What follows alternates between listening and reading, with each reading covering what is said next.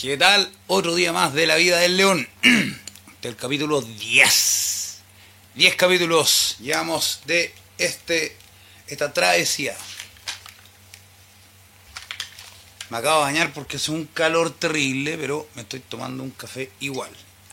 A ver, este capítulo es un poco especial porque vamos a hablar sobre las emociones.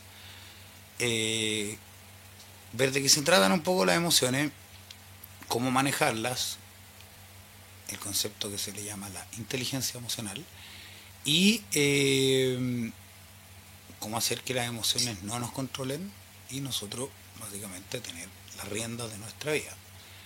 Eh, que algo que no es tan sencillo, hay gente que le sale tal vez más sencilla, hay gente que se reprime mucho y eso también vamos a hablar. Entonces, de eso se va a tratar.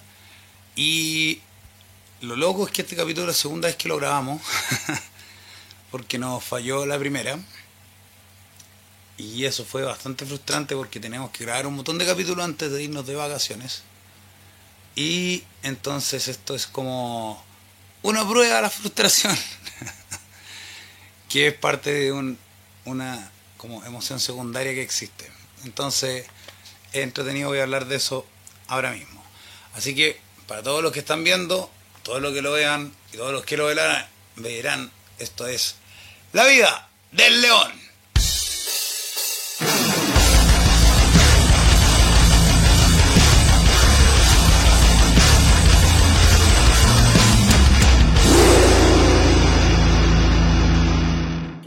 Aquí estamos de vuelta en la parte intermedio, musical, como dije en el anterior. Eh, aquí es donde yo les digo que le pongan like, se suscriban, compartan el video, leen, clic a las notificaciones y eh, comenten. Cualquier comentario sirve. Así que cualquier cosa sirve para poder ayudarnos a mejorar o temas que se les interesarían. Por ejemplo, ahí llegó una persona que quería que hablara de los anexos, que son los centros de rehabilitación de México que es algo que voy a hablar en algún momento en general y también vamos a hacer un episodio especial eh, eh, bueno, más tenemos planes. Así que eso eh, bueno, nos vemos del otro lado. ¿qué tal? ahora sí estamos de vuelta. Estoy medio dormido todavía porque me despertó una siesta dormí súper mal, entonces... Eh, a ver, voy a partir al revés, o sea, voy a partir diferente como partí originalmente el episodio. El episodio se trataba de las emociones y el manejo de las emociones. Después grabamos otro capítulo, que es el capítulo que ahora lo dejamos como el capítulo anterior, que habla de cómo conseguir todo lo que tú quieres.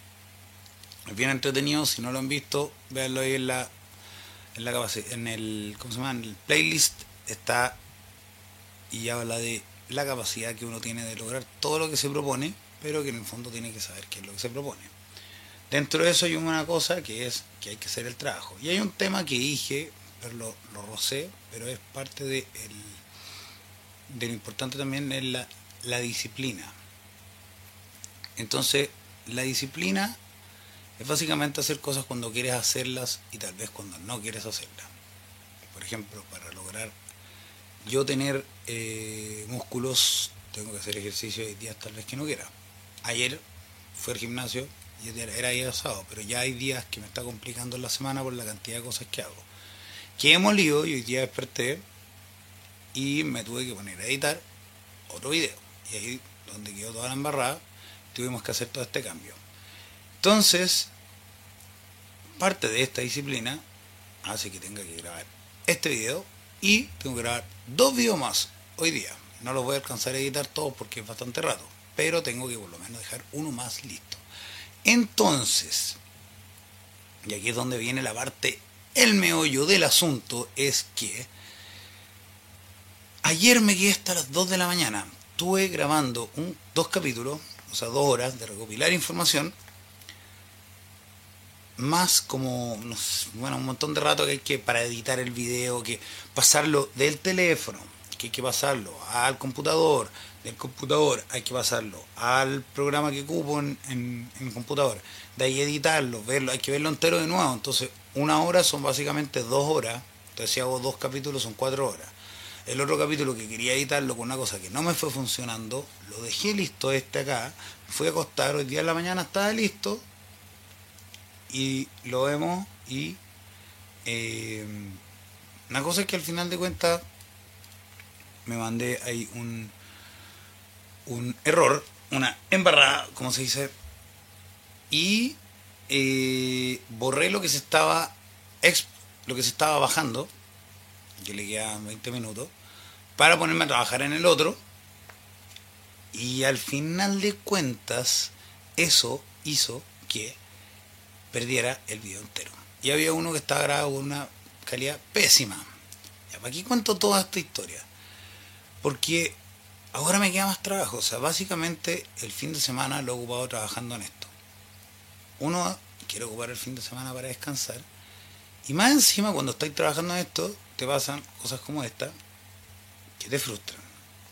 Y la frustración, bueno, sobre todo cuando despertáis más mal, no, no descansáis tan bien.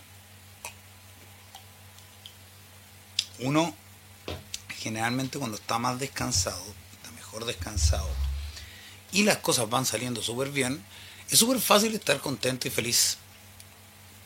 A menos que sea una persona amargada que literal le veas el problema a todo. Pero cuando empiezan a salir problemas, eh, las emociones empiezan a salir. Y ahí sale, por ejemplo, la frustración, sale la, la rabia, que viene de la ira. Y eso es lo que vamos a hablar ahora. Entonces está eh, es complejo porque tuve como que sortear un poco esto, hubo como una pequeña situación acá, para poder lograr hacer todo esto. Y bueno, es como un poco poético, ¿cómo se llama? Justicia poética, no, no justicia poética. Pero es como un poco poético en el fondo el hecho de tener que hacer el mismo capítulo de las emociones después de que salió mal y ahora tenemos como una experiencia cercana donde hubo un tema de manejo de las emociones. Eh, bueno, el tema de las emociones es que las emociones nos pueden manejar o nosotros podemos manejar las emociones. Siempre vamos a tener emociones y esas emociones siempre se van a permear. Ahora, ¿qué tanto es el nivel? Y eso es la parte que nos hace funcionales o no funcionales. Pero hay un límite, porque en el fondo tú puedes ser una persona que te maneja las emociones y no tener ni un tipo de control emocional y básicamente no eres funcional.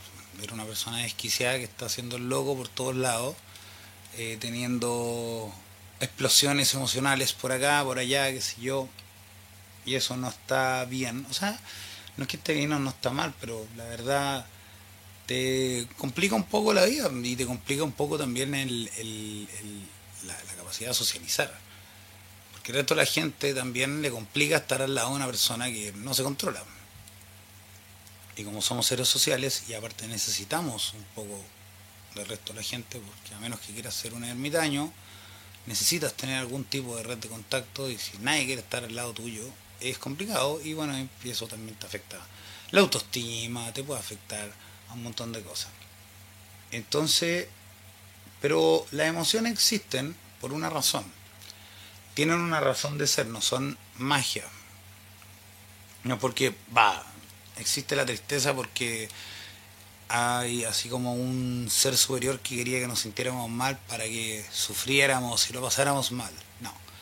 Todas las emociones tienen un tipo de funcionamiento y objetivo. Y bueno, aquí es donde yo hablo del tema de los tres cerebros, que es, eh, bueno, hay una, parte, una forma como más científica, digamos, de hablar de los tres cerebros, pero es básicamente lo mismo. Entonces, tenemos tres cerebros en el cerebro.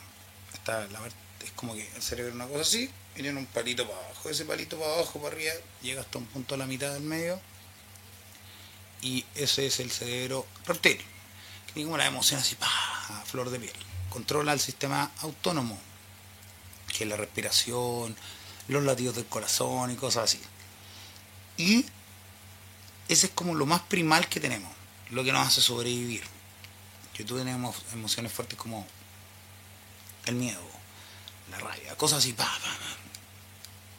la ira más que la rabia, eh, la felicidad, no sé, está, estados ahí. Después está el, el cerebro mamífero, que es que tiene como los sentimientos, como se llamaría. Los mamíferos tienen una capacidad un poco más grande de abstracción del mundo y estos sentimientos los ocupan para poder funcionar de mejor manera. Y después está lo que se llama el neocórtex, que es la parte más arriba, que es la parte que eh, la que nos hace como un poco nosotros, en el sentido de que es la parte que nos hace aprender y racionalizar. A ver, uno tiene, por ejemplo, en el cerebro mamífero, uno tiene lo que se llama la memoria, y la memoria así también cumple una función. La memoria nos sirve para ver que, por ejemplo, si tú tocas algo que está, si toca, toca fuego, te va a quemar, entonces te duele. El dolor te hace sentir mal, no quieres que te duela, por ende, no lo vuelves a hacer, aprendes y sigues. Ahora, la memoria tiene un tema en una persona racional como el ser humano, que es que te hace recordar ciertas cosas y filtrar de acuerdo a un montón de cosas y patrones, cosas aprendidas, cosas de sociales, cosas familiares, etcétera, etcétera, etcétera. Te hace recordar ciertas cosas de cierta manera y te genera emociones como la culpa, por ejemplo, y cosas así que te pueden llevar a la depresión, a tratar de matarte, a tener mucha rabia descontrolada, eh, a embotellar emociones. Y ese miedo que te produce ciertas cosas, o esa pena, o esa tristeza que te produce ese recuerdo, también existe la parte nostálgica, que es como que es feliz y triste, porque tú puedes recordar tu pasado como algo muy lindo, y puedes ver tu presente y tu futuro y ver algo terrible, entonces al final te produce tristeza. Y, por otro lado, tú ves el futuro, tal vez de manera negativa, o lo puedes ver de manera positiva, dependiendo cómo está programada un poco tu cabeza. Y entonces esa capacidad tiene una función que puede estar bien funcional o no, dependiendo cómo aprendiste a manejar ciertas cosas y también de cómo vienes. Entonces, hay gente que tiene mejor regulación emocional que otra. Hay gente que a ciertos estímulos llega, digamos que tenemos un de 10 a menos 10 0 sería la base, entonces hay gente que llega a 3, 4, 5, 6 cuando están terribles. Pero así ya el máximo posible cuando están descontrolados. Pero hay gente que pasa eternamente en un 4 y cuando le viene un desajuste emocional viene un 10. Entonces están o muy felices, o muy tristes, o muy enojados, o muy esto, muy lo otro. Y ahí es donde la cosa empieza a ser un poco menos funcional empieza a ser una cosa que te empieza a causar problemas. A ti, tú no lo pasas bien y al resto de la gente. En tus relaciones, etcétera. Relaciones familiares, relaciones con pareja, relaciones con amigos, etcétera, etcétera, etcétera. ¿Ya? Entonces, bueno, entre el neocórtex y el cerebro mamífero hay una parte que se llama el lóbulo frontal. El lóbulo frontal es una parte que está acá, como lo dice, frontal, medio obvio, y está acá adelante. Entonces, ¿qué es lo que hace? El lóbulo frontal es como un filtro. Te filtra, es lo que te genera el pudor, por ejemplo. Eh, te filtra las cosas que tú dices. Por eso cuando tú estás sobrio, tú tiendes a no decir tantas cosas porque las piensas más. Cuando el lóbulo frontal tiene una irrigación menor de sangre y está funcionando más mal, uno tiende a perder el pudor y empieza a decir y hacer cosas que tal vez no haría como el ejemplo cuando uno toma alcohol.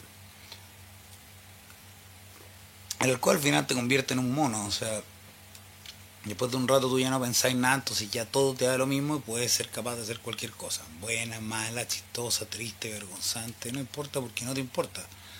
Entonces eso es cuando ya el, la parte racional del cerebro se apaga y que hay como un, un mamífero desregulado. Entonces, vamos a ver cuáles son las emociones. Porque vamos a hablar tres horas de las emociones y cómo regularlas, pero si no sabemos cuáles son, dependiendo del artículo, dependiendo de la persona, hay algunos que hablan de seis emociones básicas, que es lo que yo voy a hablar, y otros que hablan ya como de 27 emociones. No voy a hablar de 27 emociones porque tampoco es la idea alargar el video que ya generalmente me salen bastante largo. Pero eh, el tema es como hablar más o menos de lo como primal. Y eh, dentro de eso, eh, hablar un poco de la inteligencia emocional.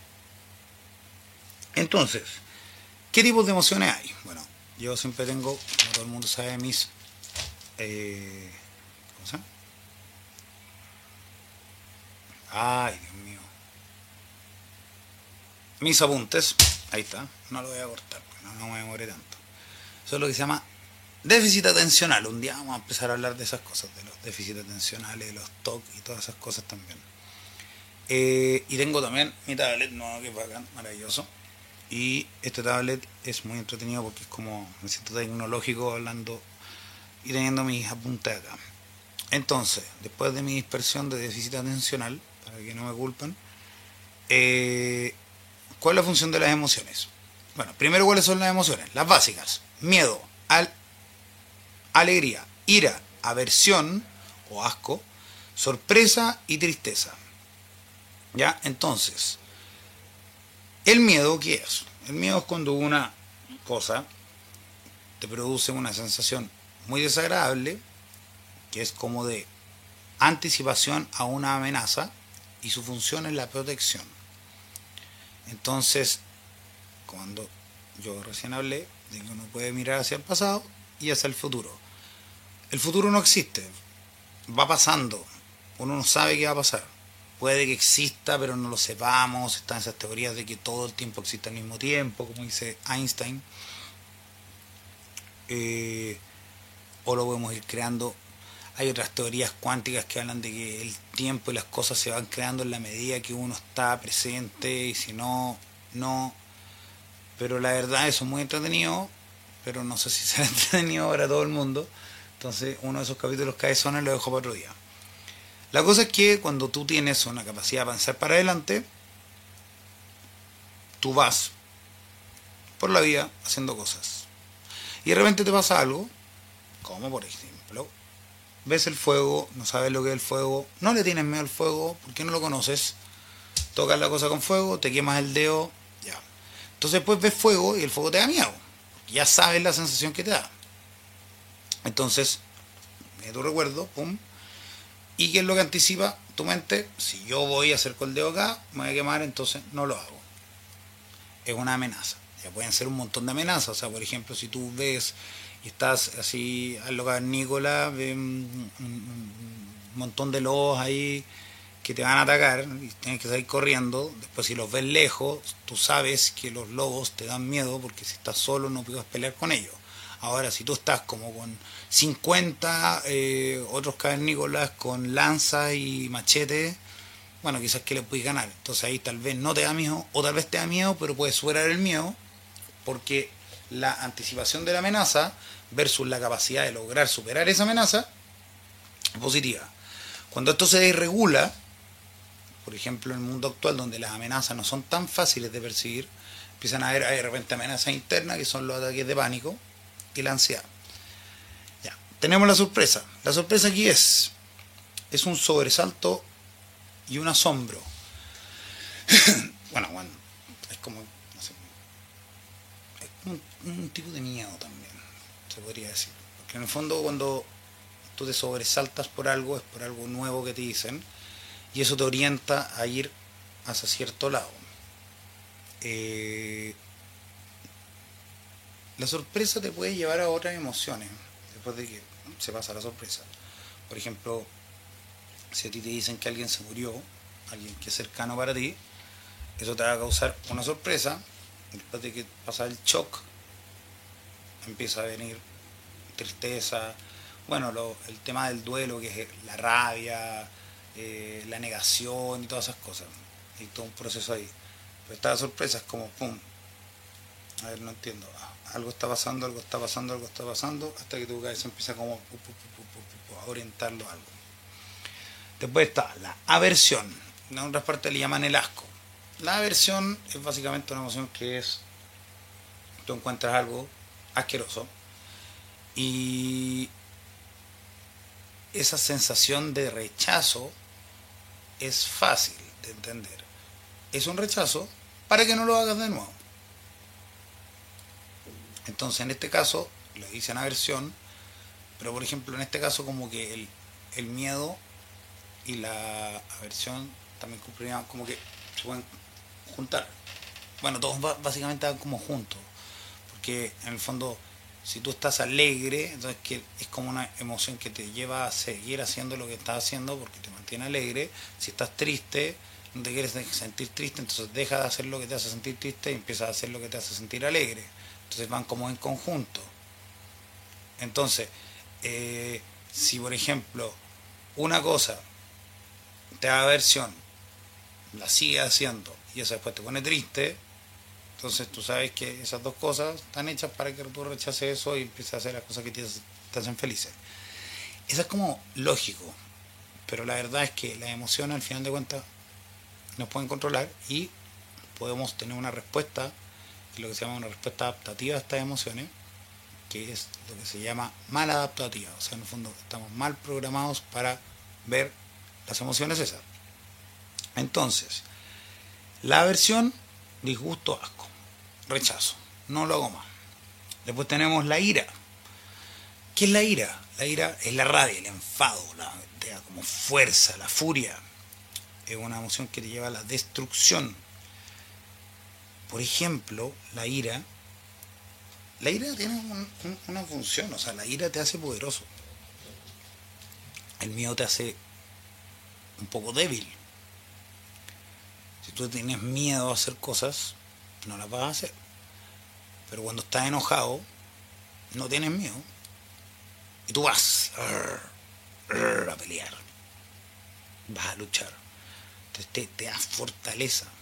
Por ejemplo, sé, pues si tienes que defender a, alguien o ves que le están pegando a tu hermano o un amigo, qué sé yo, de repente te viene esta ira, esta rabia y va la única forma de tener para luchar. Porque si te mueres de miedo vas a salir corriendo. Entonces ahí también está luchando el miedo contra la ira. ¿Qué hago? Veo esta amenaza y salgo corriendo o peleo. Y ahí está un tema que se llama el sistema peleados capa que está en la cabeza. Ahora la ira también puede venir por cosas que te frustran.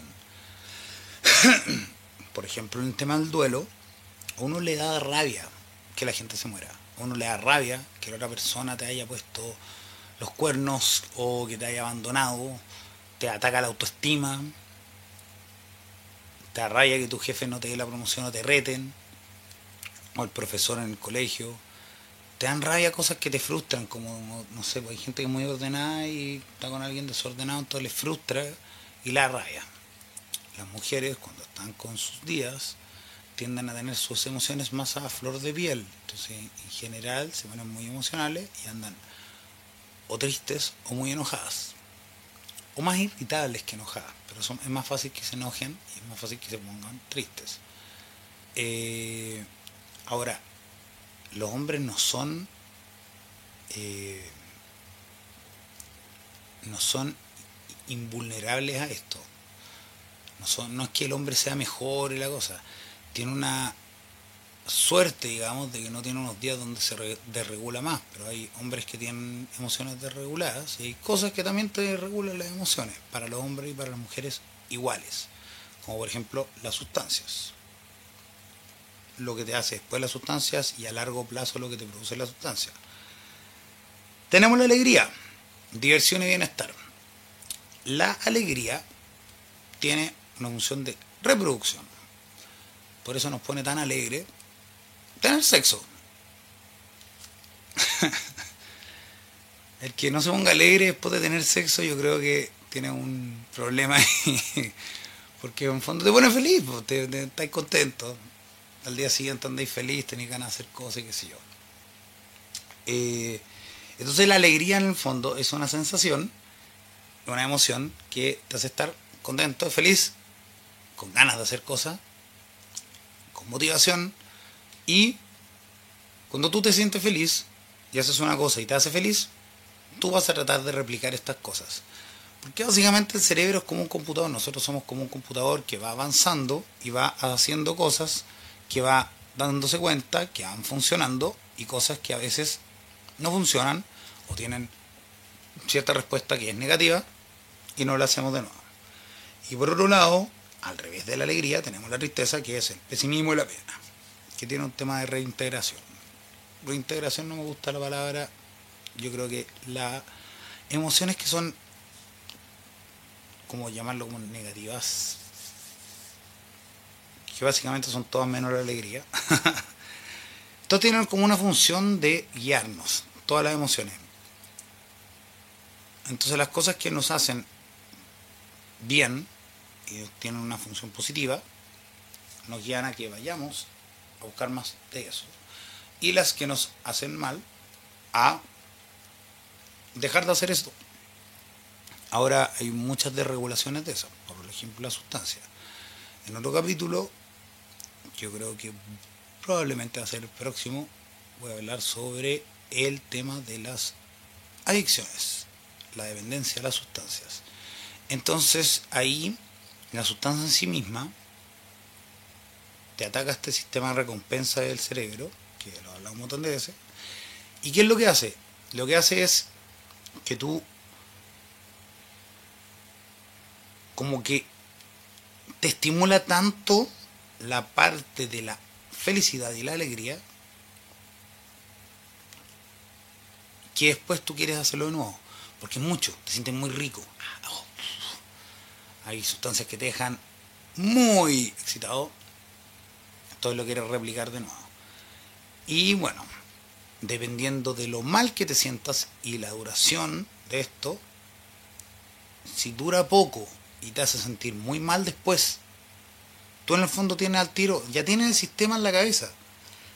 Me siento mal, no me quiero sentir mal. Y esto más encima me hizo sentir muy bien. Entonces, mientras más corto es el efecto positivo, mientras más alto es el efecto, y mientras más mal te sientas después, más va a querer hacer eso. Entonces, pues hay sustancias que te tiran al suelo muy rápido y otras que no tanto, pero por eso es que uno se queda pegado de repente con las cosas. Tiene que tener, tiene que ver con otras cosas más. Hay gente que es más adepta y hay gente que es menos adepta a quedarse pegado. Pero es una desregulación y el tema es que después las emociones empiezan a funcionar mal porque a lo largo del tiempo esto te empieza como a alterar el sistema de recompensa, por ende empiezas a estar más deprimido, empiezas a tener menos control emocional, empiezas a tener más sobresalto y puedes estar como una persona que tiene más sobresalto. Ahora, como en la sociedad actual o en el mundo, en la historia, siempre la gente ha tenido sustancias. Es como difícil tener un grupo de control donde no tengan nada de sustancias y sean personas desreguladas emocionalmente de una manera tal que el estudio permita decir, ah, ya, sabéis que las sustancias son las causantes de todo esto o no. Y ahí es donde yo pienso que es donde está el gran error de la psiquiatría, que hacen de repente estudios que contemplan ciertos parámetros y están basados en premisas que tienen ciertas personas y esas premisas tal vez no son ciertas. Por ejemplo, el caso de la bipolaridad. Yo he leído un montón sobre la bipolaridad porque me hablaron y me dijeron que yo era bipolar. La verdad no creo. Yo ahora soy una persona bastante más estable. No perfecto. Tengo mis sobresaltos y todo el cuento, pero no son nada en comparación. Pero claro, antes tenía una vida muy intensa. Entonces eso también te regula. Y aparte de tener una vida intensa, tuve un año muy malo. Y eso me tenía muy deprimido. Entonces las emociones que sentí al final las sentí muy, fuertes. y me dieron un montón de medicamentos que me tenían peor, sin dormir, de repente andaba así, acelerado. Entonces, al final de cuentas, Yo ahí tengo, bueno, siempre ha sido mi tema con, la psiquiatría. Lo, detesto, no, no encuentro que sean útiles. Creo que hay otras formas. La psicología es más útil porque al final de cuentas somos nuestros, nuestra mente, es como mente, alma, cuerpo. Ahora, vuelvo a lo mismo de siempre, la libertad te empodera, entonces al final de cuentas, si a ti te sirve ocupar algún remedio, yo creo que no es la solución, pero puede ser un paso a poder tomar una terapia o ayudarte de alguna manera que te haga sobreponerte a eso. ¿Ya?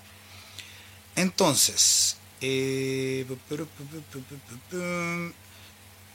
ahora sí, con la magia, la magia, aparecimos de nuevo. No es que pasó algo entre medio, pero esto es magia de la magia porque me gusta hacer cortes, porque soy una persona que le gusta editar y estar más horas pegado en el fucking programa. Entonces, bueno, en el ser humano la experiencia de una emoción generalmente involucra un conjunto de cogniciones, actitudes y creencias sobre el mundo que utilizamos para valorar una situación concreta y por tanto influyen en el modo en que se percibe dicha situación.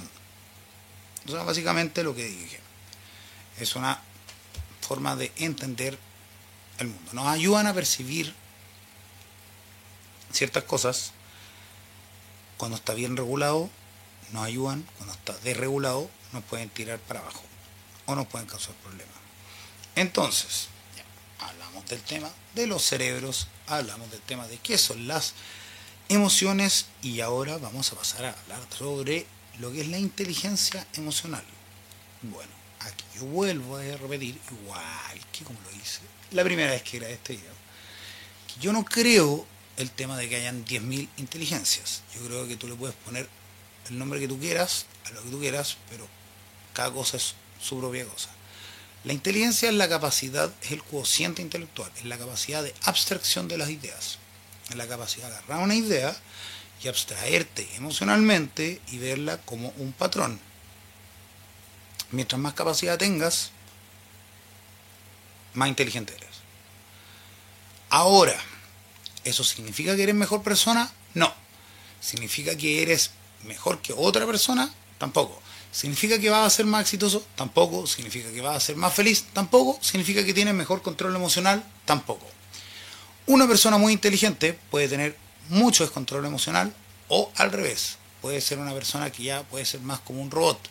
Le cuesta entender emociones porque racionaliza mucho. Ahora, que te cuesta entender las emociones no es lo mismo que no tener emociones, como es el caso de la psicopatía. Los psicópatas no tienen empatía. Los sociópatas no, tampoco tienden a tener empatía y les cuesta reconocer ciertas emociones, pero el psicópata es una persona que no, no, no, no, en su cabeza no existe. No, no hay miedo, no hay tristeza, no existen cosas que quiere lograr nomás. Por eso lo hace peligroso porque es una persona que es libre de las emociones. Y la libertad te hace poderoso. Y ahí tú ves cómo quieres ocupar ese poder. Porque el poder, como digo siempre, no es malo ni bueno, es. El, es como, por ejemplo, no sé, pues si yo tengo una pistola y la tengo en la mano, y yo llego y quiero ir a dispararle a alguien en la calle, es un acto que puede ser considerado malo, pero dependiendo. Si hay, es una viejita que va caminando por la calle toda inocente, bueno, es distinto que si voy y a dispararle a una persona que abusó sexualmente de mi hermana chica. O si esa persona entra por la casa con un cuchillo a amenazarme y yo me defiendo y le disparo. Tengo el poder. Con una pistola uno tiene poder. Con una arma te da más poder. Ahora tú decides cómo ocuparlo. Lo mismo que el dinero, lo mismo que todo. También está en el control emocional. Que en el fondo, si tú tienes mucho poder y no tienes control emocional, puedes empezar a hacer un montón de cosas, puedes generarle mucho daño a mucha gente. Si eres una persona poderosa, que tiene como emociones muy fuertes, ¿qué pasa? Pasa harto. Si la gente poderosa. Es como, por ejemplo, como ver a Elon Musk. Elon Musk compró Twitter y una persona que está siempre como entre comillas en control. Pero claro, una persona que lo respetan porque tiene un montón de poder, dinero, qué sé yo, Tesla. ¿Qué pasa? Compró Twitter. Compró Twitter y Twitter es básicamente es como el basurero de internet. Y ahí Igual voy a tener Twitter en algún momento, yo creo. Pero la cuestión es que igual es una cuestión donde se habla, se habla y se opina, y se opina, se opina, y se hacen una guerra gigante. Entonces este gallo viene a como un poco imponer su forma de ver las cosas y decir, ahora vamos a tener libertad de opinión, pero voy a hacer cierta cosa. Entonces lo empiezan a impersonar, empiezan a, hacer, a crear cuentas con su nombre. Entonces él dice, no, pues yo no quiero. Baneado, baneado, block, block, block, block, block. ¿Eso de dónde viene? De tener poder y que te dé rabia. Si le diera lo mismo, podría decir filo, da lo mismo. Búrlense de mí todo lo que quieran, igual soy el dueño. Pero eso hace respetar. Tampoco una cosa tan violenta, no es tan terrible. Hay todo un debate ahí que la libertad de expresión y que como que dice, pero no, qué sé yo. Pero al final de cuentas, eso responde a una emoción que tiene él. Es fácil verlo. Si era lo mismo, no lo haría. Entonces, bueno, hay mucha gente que está en el poder, que tiene y funciona en base a la, emoción de la rabia, guardándola. Estando siempre como en este como modo de alerta, pelea, pues así, yo soy un ganador y mientras está funcionando todo bien, es como, ah, sí, aquí vengo la cuestión. Pero alguien te llega, le vas a dar a la gente el poder. Tú tienes que acertar tu poder y tienes que, ¿cómo se llama? Demostrar que eres más poderoso que la otra persona, porque si no, la gente llega y ve que no tienes tanto poder. Por eso es como en los colegios que es como el como popular, que le pega al otro, que le hace bullying, el bully se levanta y le dice ya te voy a pegar y todos empiezan, oh. Porque si este se levanta, que le, está quitando poder a este otro, este otro siempre hizo lo que quiso con este, y este se frustró tanto, le dio tanta rabia que ya, y este otro también la rabia. ¿Qué va a venir este a decirme lo que tengo que hacer? Y eso pasa, o sea, es real. En los colegios tratan de hacer todo un tema contra el bullying, pero la cosa no la quitan porque los niños son más primales, entonces no tienen tanta regulación y van descubriendo el mundo, entonces molestan al que encuentran más débil. A mí me pasó eso, es terrible, y yo pasaba frustrado y enojado. Por eso escucho metal. Que pasaba guardándome la emoción y una forma, entre comillas, sana de botarla, pum, va por esa música. ¿Por qué? Porque escucho esta música agresiva. ¡ah! Tenéis como una catarsis, votáis, pero no estáis solucionando el problema. No tiene una forma de eh, manejar bien la emoción, uno puede salir de esta situación que te provoca esa emoción. Entonces, como no sales, la cuestión se embotella y explota. En mi caso, ¿cómo explota? En ese momento yo acumulaba mucha rabia.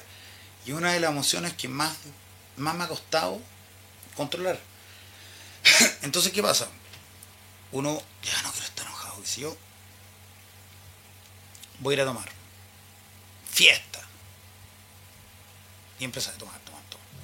Uno toma, se regula esto y tenéis toda esta rabia por dentro. Entonces ya no tienes este control y toda esta represión de emoción que tú tienes y explota y empieza a dejar la embarrada por aquí y por allá.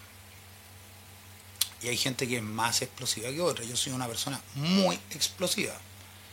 Yo he tenido hartos problemas. Yo esas historias las voy a ir contando porque también creo que dentro de contar la verdad de uno también te hace un poco más poderoso, porque en el fondo, si yo cuento las cosas desde mi punto de vista, nadie me puede hacer daño sobre eso, porque al final de cuentas yo ya lo estoy contando. Estoy aceptando mis errores tanto como mis virtudes. Son cosas que he ido aprendiendo con el tiempo y la he tenido que aprender básicamente a la fuerza, porque me he dado muchos porrazos, me he pegado mucho en la vida, por eso. Entonces, eh, el embotellar emociones no sirve.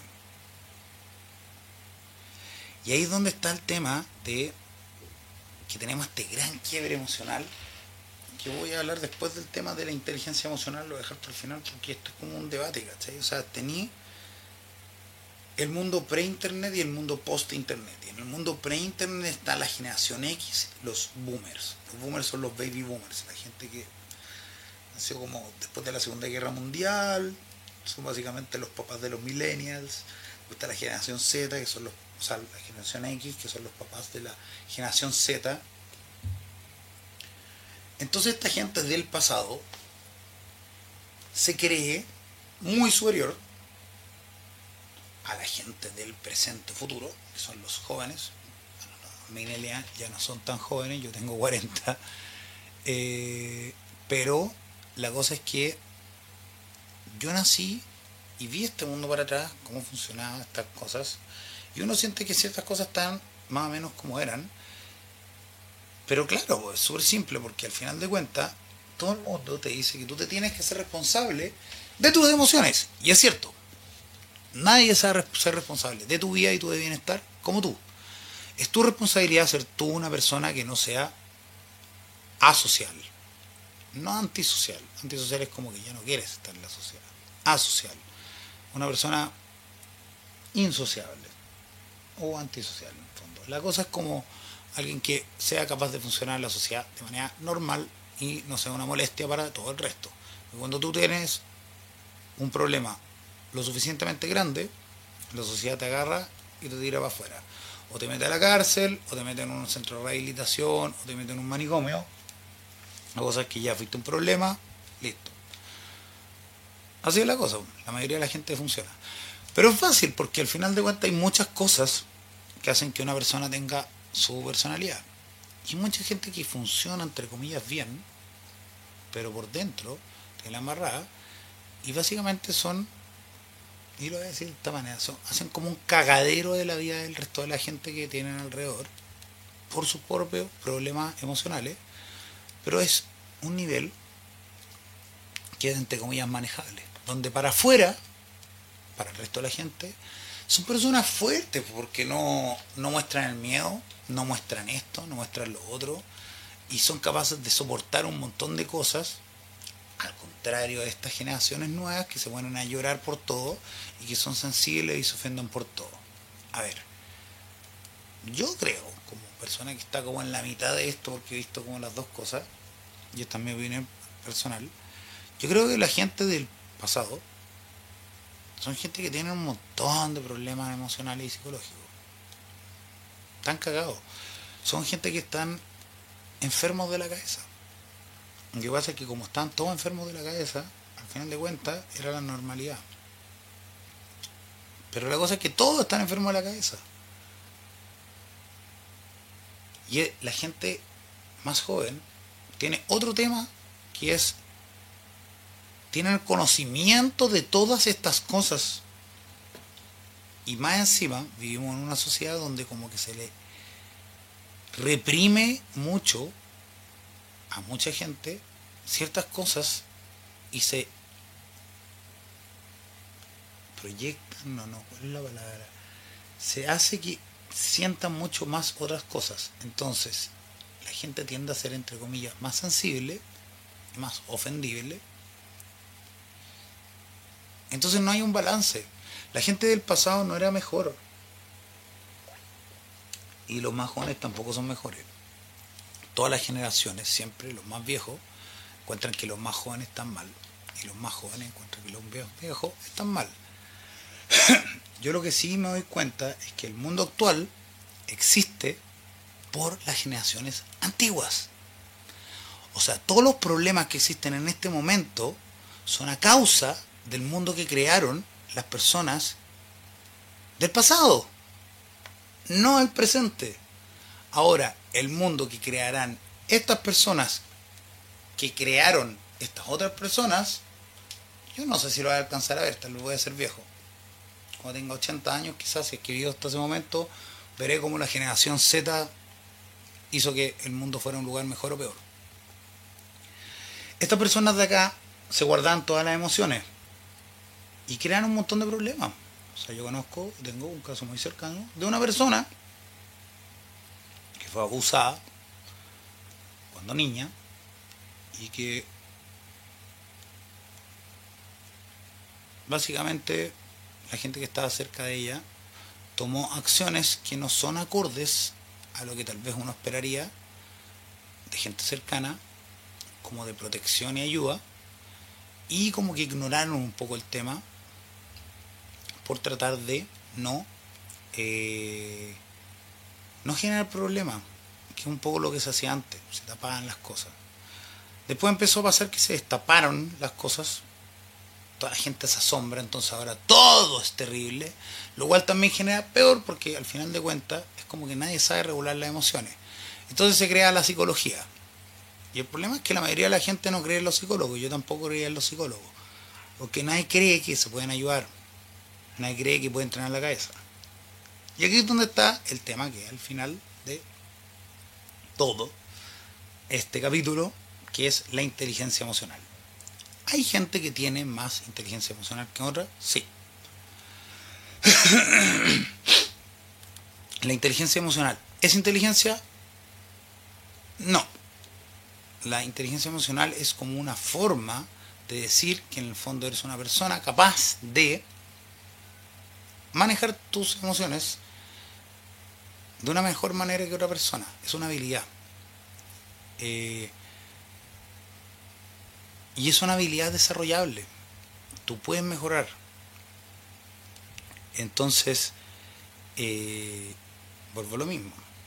Una persona muy inteligente no tiene por qué ser exitosa. Y de hecho, la gente que es más exitosa es gente que tiene mejor manejo emocional, y eh, una inteligencia promedio un poco más arriba del promedio. ¿Por qué? Porque al final de cuentas, la gente que es muy inteligente tiende a pensar mucho y se tiende a como dar zancadillas con sus propios pensamientos y se tiende a sentir peor, tiene peor autoestima, generalmente anda más deprimido y eh, se empiezan a encerrar en ciertas cosas, no son gente tan asertiva de repente piensan mucho las cosas, entonces eh, tienden a no ir a la acción, lo cual los hace tener una autoestima más baja. En cambio, la otra persona entiende lo que es las emociones. Hay gente que sabe cómo manejar y manipular las emociones y hay gente que sabe cómo lograr las cosas que quiere porque va a ese lado. Entonces ahí es donde está el tema, por ejemplo, de el autoconocimiento. Bueno, esto viene de un libro que se llama La inteligencia emocional de Daniel Goleman, que es muy entretenido, de hecho me lo estoy leyendo nuevo. El autoconocimiento es una cosa que me la dijo mi psicólogo, que de hecho es la parte de la primera parte de la racionalización, de ocupar tu neocórtex, tu parte lógica, para poder eh, llegar a eh, separarte un poco de las emociones, ocupar la parte como robótica, como se podría decir, la parte lógica, y analizar las cosas de una manera un poco más separada. Y eso te da esa capacidad de decir, esto está bien, está mal, esto me hace bien, esto me hace mal. la gente que es capaz de ponerle cerebro a las cosas, eh, tiene un balance mejor. Es como un mejor juez porque las emociones son emociones, de repente uno está enojado y dice muchas cosas que no quiere decir. Entonces, el autoconocimiento es, yo llego y empiezo, yo un trabajo, no es una cosa como que yo te diga, oye, tú tienes que autoconocerte y listo. Y si te digo solo eso, tampoco estoy ayudando mucho, porque está mucho lleno de esos videos así como, es que tienes que aprender a autoconocerte. ¿Qué es el autoconocimiento? Es conocerse, o sea, de partida saber cuáles son tus falencias. En mi caso yo sé que yo tengo un tema con la ira, por ejemplo. Lo he aprendido a controlar. Pero antes, por cosas que me habían pasado, era una persona que aprendió a generar mucha frustración, frustrarse muy rápido. Y esa frustración me generaba mucha rabia. Y esa rabia yo la embotellaba y la reprimía. Y eso salía por otro lado. Todas las emociones que uno reprime salen, de alguna manera u otra. Si no lo haces de esa manera, lo hacen de una manera pasiva-agresiva. Es donde está el tema de la pasividad, la asertividad y la agresividad. Si tú no lo haces de esa manera, quizás que lo reprimes y empiezas a tener desórdenes alimenticios, eh, abuso de sustancias, se te cae el pelo, te salen cosas en la piel. Hay gente que le salen, le salen, se le cae la piel, como que, no me acuerdo cómo se llama, psoriasis creo que se llama. Eh, te da cáncer. hay miles y miles de cosas. El estrés te sube la presión, te aumenta el colesterol, te tiene problemas el corazón, todos tus órganos empiezan a dañarse por dentro si tú tienes estrés todo el tiempo. Y eso es cuando tú empiezas a embotellar tus emociones. La tristeza, si tú la guardas, la guardas, la guardas, la guardas, la guardas, te empieza a desencadenar una depresión y tal vez ideas de terminar con tu vida. Entonces, al final de cuentas, y esto es muy loco porque cuando uno abusa de la sustancia, uno la sensación de aversión o de asco la ignora por la sensación de placer que te produce esta sustancia. Y eso lo voy a hablar después. o sea, en otro capítulo. Eh, entonces el autoconocimiento es saber eso. Soy una persona que tiende a pensar triste. ¿Por qué pienso las cosas de manera tan negativa? ¿Son tan negativas las cosas que pienso? Y ese es un tema como de cuestionarse. Cuestionarse todas las cosas que uno piensa. Y al principio es difícil porque uno está acostumbrado a no cuestionarse las cosas. O a cuestionárselas, pero de manera negativa. Porque lo... La cosa es que nosotros somos seres, como dije, tenemos tres cerebros. Primero está el reptil, después está el mamífero, después está el neocórtex. Este funciona primero, este funciona después y al final funciona este. Entonces uno tiene que hacer que este sea como el jinete que lleva al corcel y no que el caballo te lleve a ti. Tú no puedes manejar un caballo si ese caballo no te respeta. Y ese caballo no te respeta si no, no te hace respetar.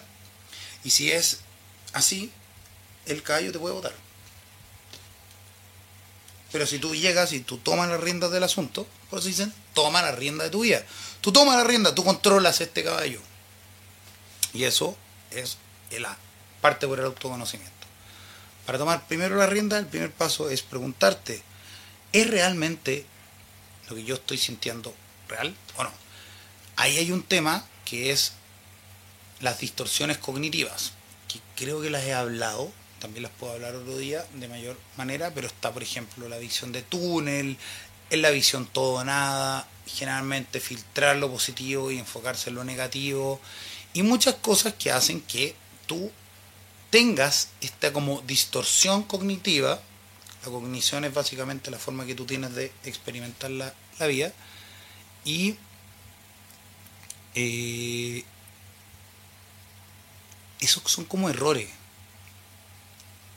Entonces tú, de esta emoción, tú piensas tal cosa. Andas tal vez un día más irritable, entonces tú piensas que una persona te trató de atacar. Tal vez la persona no te trató de atacar. Si tú eres una persona que está acostumbrada a que la gente te ataque, eres una persona negativa, eres una persona, eh, ¿cómo se llama? ¿Cuál es la palabra? Eh, cínica eh, es un mecanismo de defensa. Ese. Tú tiendes a ser una persona que piensa que la gente dice las cosas de manera negativa, porque tú también lo haces. Como el ladrón que piensa que todos los ladrones le roban, o el mentiroso que piensa que todos mienten. Tú también lo haces, entonces al final piensas que la otra persona, no estoy diciendo que todo el mundo haga esto, pero pasa. Entonces piensas que la otra gente cuando te dice un comentario te está atacando. Y ese comentario puede ser un comentario positivo, pero tú no le vas a ver el lado positivo, tú le ves el lado negativo.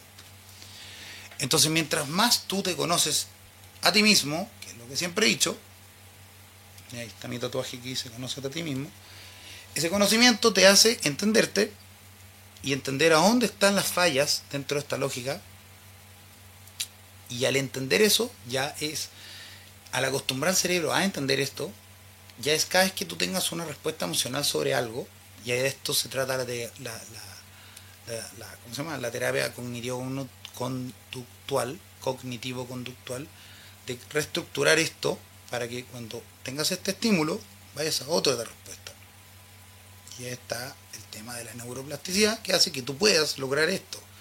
Entonces tú a un estímulo que te va a dar rabia, pum, le pones un corte antes y ahí ocupar lo que se llama la autorregulación. La autorregulación en el fondo es regular esto. De partida, que no explotes de 0 a 100 al tiro. Le das un rato.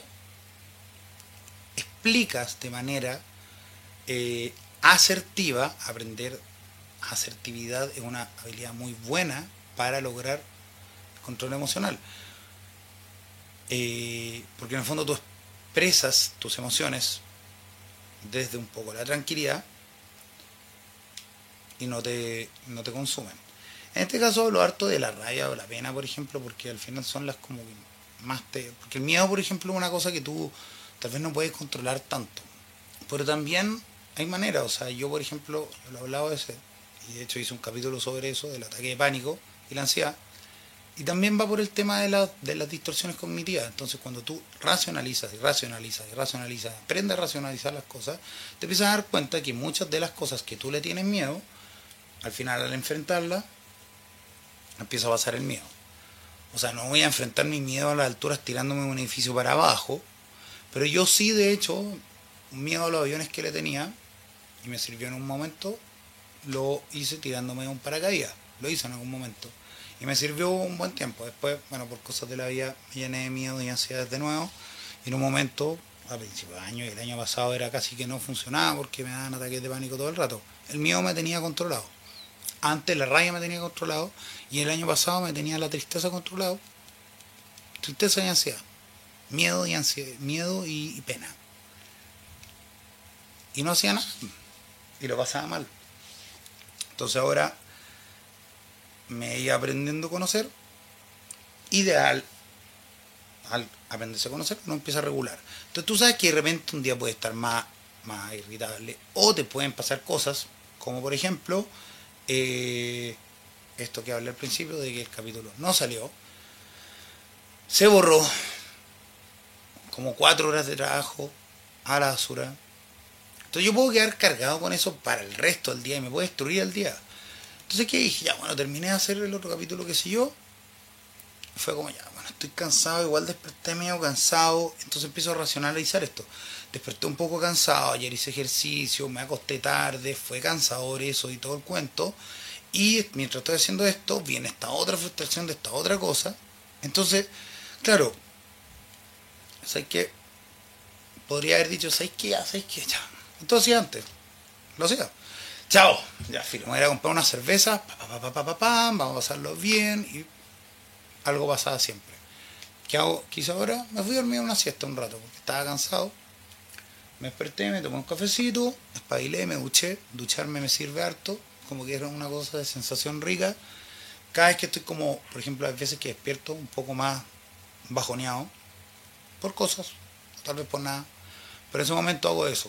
Hago alguna actividad, me pongo a hacer otra cosa. He aprendido y me han enseñado que uno tiene que cambiarle el foco de atención y no quedarse pegado en, en esa emoción. Pero para eso tienes que hacer cosas. Pero este trabajo de autoconocimiento primero, de aprender a separarse y ver las cosas de afuera, te hace más fácil después poder hacerlo siempre. Después, la autorregulación es no hacer que esta sensación te explote y lograr saber disiparla más rápido. También existe la automotivación.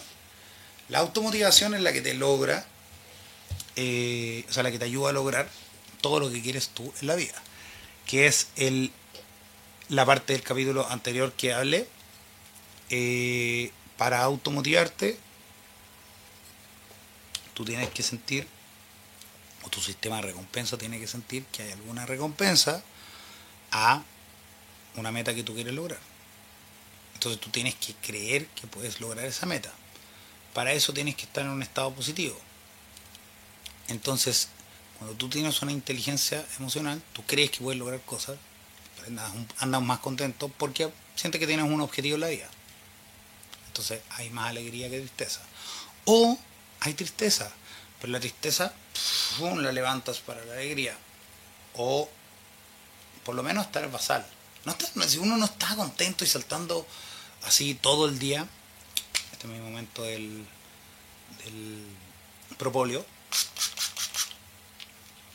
uno está contento y saltando por la vida todo el día, eh, pero sí, puede estar más contento que feliz. Yo creo que la felicidad sí existe, con momentos difíciles, más que existe solamente, como habla en la clásica del realista, que el realista es generalmente una persona negativa, que como que dice, no, yo soy realista, pero cuando habla de todas las cosas realistas que pueden pasar. Las cosas realistas son puras cosas negativas. Entonces al final no es que sea realista, es como que basa su realismo en justificar la negatividad de sus cosas. Que la verdad es que si tú eres realista, las cosas son nomás, ¿cachai? O sea, te puede salir como te puede no salir. Pero si tú dices yo soy realista, tú no puedes lograr tal cosa, no estás siendo realista, estás siendo una persona negativa. Y eso habla de tus inseguridades, tus miedos y tus cosas. Entonces cuando tú ya tienes una autorregulación de las emociones, tú sabes que no te vas a deprimir tanto o ya saliste de una depresión o sabes controlar tu ira, qué sé yo, y te motivas con cosas, sabes manejar tu frustración, te motivas con cosas. Después, claro, tienes que tener la disciplina para seguir haciendo estas cosas y eso te va a mantener más o menos regulado. y cuando tú ya puedes controlar tus emociones y aprendes las emociones, puedes ser una persona empática. La empatía no es tan sencilla y la gente tiende a no ser empática o a ser demasiado empática. Es como no hay regulación. La empatía es la capacidad de ponerse en la capacidad de ponerse en el lugar del otro y qué es lo que está sintiendo. Ahora, no es tan sencillo cuando tú no entiendes porque no te ha pasado y las generaciones pasadas son pésimas, son gente muy muy poco empática. No todos, porque estamos claros que hay gente que pasa por problemas y gente que ha aprendido cosas. Pero como socialmente, las generaciones pasadas son generaciones que te hablan mucho. Piensa que también son gente que pasó las, guerras mundiales y cosas así. Porque no es una cosa histórica, si para atrás los griegos tienen todos estos como héroes trágicos y emociones y, y eran súper lógicos y qué sé yo, y los romanos también tenían otras culturas pero de repente tenemos esta gente que cree que el mundo es así, que vivió guerras mundiales y la guerra fría, qué sé yo. Entonces todos se tienen que embotellar porque hay que sobrevivir. Y ahí está toda esa cosa que dice que las, las condiciones adversas generan gente fuerte, la gente fuerte genera condiciones para que aparezca gente débil, la gente débil genera eh, condición eh, adversa Puede tener algo de razón eso, pero eso es como una cosa muy condecida, escrita por gente que viene de una época para justificar sus cosas y que al final de cuentas esas cosas tienen consecuencias en otras personas. Entonces, la empatía no es tan sencilla. Yo de hecho quiero hacer una, una cosa acá. Yo tengo claro que es claro que tengo cierta aprensión con la gente del pasado porque creo que no es empática. Y creo que la gente más joven es demasiado empática. Como que hay una. Hay Bueno, hay. El tema en internet, básicamente, como que cambia mucho porque es una cosa que te genera como una división demasiado grande del mundo desde antes y después de esto. Entonces, como es muy difícil manejar a esta gente le sale muy difícil manejar a esta otra gente porque no tienen las herramientas. Viven en dos mundos distintos, no, no, no son las mismas reglas.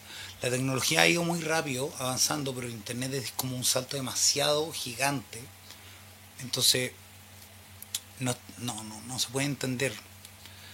Entonces, por un lado, esta generación nueva deberían tener empatía, con las generaciones antiguas de decir, bueno, son como ciegos. Eh, de hecho, es un tema que yo he aprendido con mi relación con mi papá. Me da mucha rabia por cómo ha sido él conmigo, porque no ha sido bueno conmigo. Tampoco ha sido tan malo, o sea, si al final de cuentas tampoco es una mala persona, pero tiene cosas que me han hecho muchos años. Pero la cosa que he aprendido que me lo enseñaron en la terapia es que tengo que verlo como una persona que está ciega. Él no puede verlo. No es capaz de empatizar con mis cosas porque él no las puede ver. Ha embotellado tanto sus emociones. Entonces dicen, claro, pero es que tú tenés que entenderlo. Bueno, ya, yo tengo que empatizar con él, pero él no empatiza conmigo. Bueno, al final de cuentas yo voy a verlo por mí.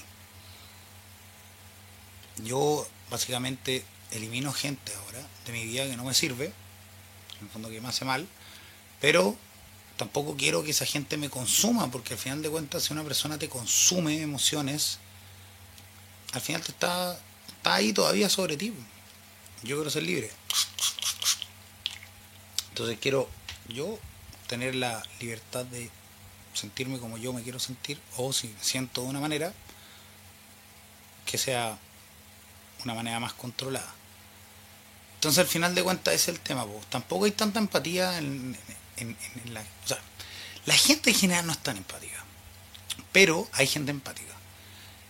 Y es una de las grandes cualidades que tú puedes tener. Porque ponerte en el lugar del otro es entender que la otra persona puede tener un montón de problemas y por ende no lo, no lo tienes por qué juzgar. Porque tú no sabes de dónde está viniendo esa persona. No sabes qué problemas tiene. Puede que tenga no sé cuántos problemas en la casa, puede que tenga un hijo con problemas, puede que tenga problemas con su matrimonio, puede que tenga problemas porque lo usaron, puede que tenga miles de problemas y eso por eso actúa de la manera que actúa. Ahora ahí tú puedes decidir si quieres tenerlo dentro de tu vida o cerca o lejos, y también está bien. Pero si tiene una persona cercana que tiene problemas, tratar de ponerse en el lugar. Ahora, para empatizar a veces sirve preguntar, pero es parte de la inteligencia emocional. También están las habilidades sociales, comunicarse, como digo, de una manera asertiva, no pasiva ni agresiva, y de hecho existe la pasiva agresiva, que es decir cosas agresivas de manera pasiva porque no quieres conflictos, entonces dices cosas como el sarcasmo, como un tipo de pasivo son de actitud pasivo agresiva. El influir persuadir y gestionar conflicto. Entonces básicamente tengo un capítulo que duró más o menos lo que pensé que iba a durar. Siempre me demoró lo mismo. Eh, divago un montón pero siempre llego al punto final que es uno es un ser sintiente pero estas emociones no te pueden controlar si te controlan y no tienes ningún tipo de control emocional, no tienes un control de ti mismo. si tú no tienes un control de ti mismo, al final de cuentas vas a ser una persona que la marea lo lleva de acá para allá, de acá para allá. Entonces, como digo siempre, al final de cuentas la cosa es empoderarse. Entonces tú te tienes que empoderar haciéndote cargo de ti mismo. Y ahí es donde está. Entender que también tú puedes haber tenido un montón de traumas, pero cómo superas esos traumas uno, para, para ti, para tú estar bien. Dos, para que esos traumas no los tires después de vuelta. Porque pasa, es como la mayoría de la gente que tiene traumas emocionales, es como, hace como la técnica de tirar la pelota. ¡Pum! Me pasó tal cosa. Ah, ya, a mi papá también le pasó tal cosa. Me tiró esta pelota a mí. Yo no me quiero hacer cargo. Funciono, aprendí a funcionar con mi mecanismo de defensa. No me autoconozco. Pum, la pateo a mi hijo y le enseño que la vida es de esta manera. Pero cuando el otro tiene un problema ya mayor, ahí ya es culpa de él. Oye, te cargo tú. Entonces no, pues yo me tengo que hacer cargo de mí y yo al momento que yo quiera tirar una vida a este mundo, tengo que estar lo mayor posible. Esa es mi responsabilidad. Si yo quiero tirar una vida, ahora nadie me dice que lo voy a hacer perfecto. Y es entendible también porque nadie te enseña a ser padre. Ahora, hay millones de libros también. Yo lo digo desde la perspectiva de una persona que no es padre, o sea, al final de cuentas también puedo estar hablando más de la cuenta, pero lo que sí sé es que los traumas afectan, eso está estudiadísimo. Y esa cosa va por mala regulación emocional. O embotellarse las emociones o explotar mucho. Entonces, ninguna de las dos cosas son buenas. La gracia es lograr el control emocional, autorregulación, aprender empatía y así tendríamos un mundo mejor y más feliz. Al final van a seguir habiendo problemas, pero esa es mi, mi divagación sobre las emociones y cómo manejarlas un poco. La asertividad es la clave. Y como digo siempre, para todo lo que tú quieras lograr tienes que tener una actitud. En este caso, por ejemplo, tienes que tener una actitud positiva. Una actitud de querer solucionar tu problema. De querer ir a controlar mis emociones. La actitud es todo. La forma como tú enfrentas las cosas es todo. La determinación que tú tienes tiene que ser absoluta. Porque si tú no estás determinado para hacer las cosas, al final de cuentas, la motivación se va. Y si tú estás determinado que tú vas a llegar a cierta cosa, y esa determinación es absoluta, tú logras lo que quieras. Entonces, en resumen, y como termino todos los capítulos, la actitud es todo, la determinación es absoluta y hay que vivir como león.